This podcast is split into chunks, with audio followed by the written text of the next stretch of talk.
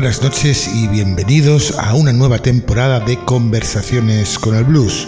Esas conversaciones musicales con las que conocemos y nos deleitamos con los grandes genios del blues piano y otros estilos que orbitaban a su alrededor y generaban el sentimiento blue. Hoy abrimos esta nueva temporada de Conversaciones con el Blues con un recordatorio de los últimos programas ofrecidos para escuchar a cada uno de los personajes protagonistas durante los próximos 30 minutos. Cada uno de los programas emitidos hemos recordado a esos protagonistas del blues piano y estilos derivados, sus vivencias, y así lograr y transmitir el sentimiento blue en el transcurso de nuestras conversaciones con el blues. Así, hoy hacemos un repaso de, los últimos seis programas y lo iniciamos con un gran maestro, James Booker, pianista de New Orleans que cosechó un estilo único en diversos patrones rítmicos de su mano izquierda y maestro, entre otros, de Dr. John y Harry Connick Jr., y que trabajaba cada uno de los temas confiriéndole un carácter especial en su construcción. Escuchamos y así empezamos la versión que hizo James Booker del estándar Sunny Side of the Street.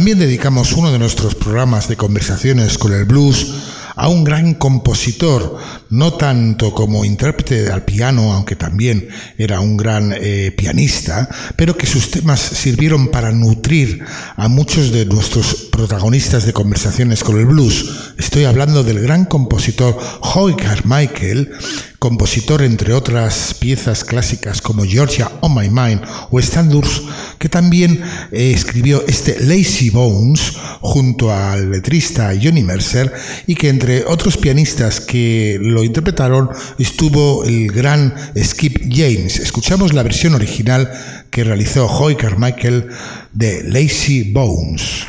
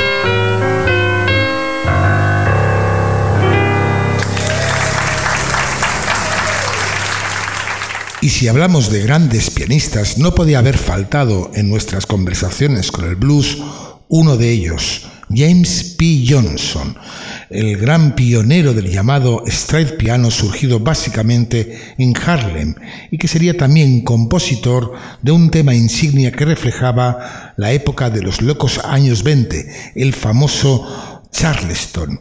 En ese Nueva York, pero quizás más en los bajos fondos, se experimentaban grandes vivencias musicales a través de los clubs y los cabarets que influyeron al joven Johnson y en los que en una temprana edad ya comenzó a tocar. Entre otros temas compuso este Caroline Shout.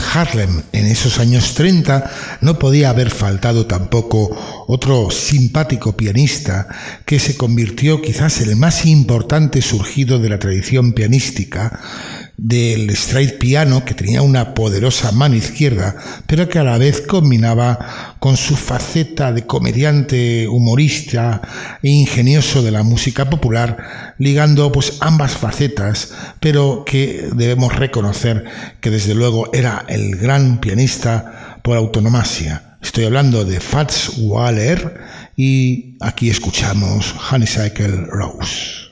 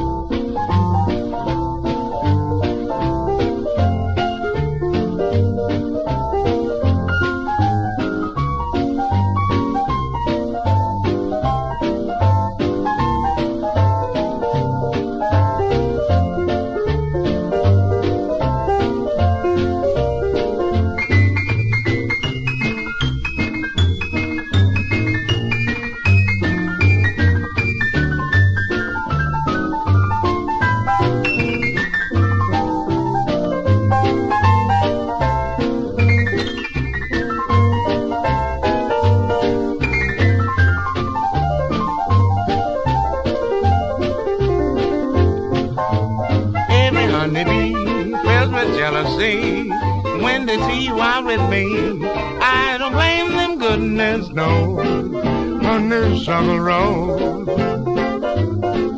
When we're passing by, flowers droop and sigh, and I know the reason why. You're my sweeter, goodness knows, on that summer Road. Don't buy sugar, you just have to touch my cup. You're my sugar, it's sweet when you stir it up. I'm taking sips from your tasty lips, the honey valley drips. Your confection, goodness knows, honeysuckle rose.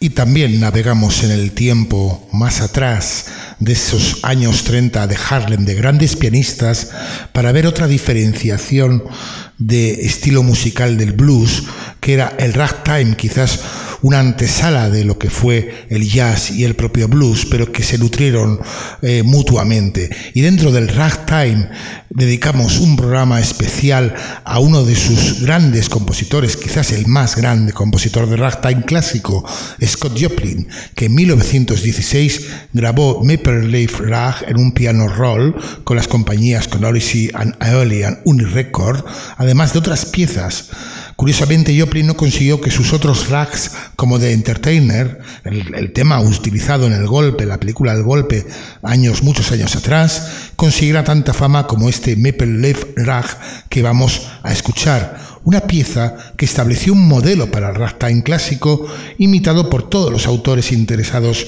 en este tipo de composiciones. El rag de la hoja del arce, Maple Leaf Rag, se convirtió en una prueba de fuego para los pianistas, abrió las puertas a un nuevo género de piezas instrumentales virtuosísticas que requerían brillantez técnica, y así los concertistas tenían a su disposición obras escritas en un nuevo lenguaje musical americano que estaban a la altura de las piezas características de los grandes compositores europeos. Escuchamos Maple Leaf Rag.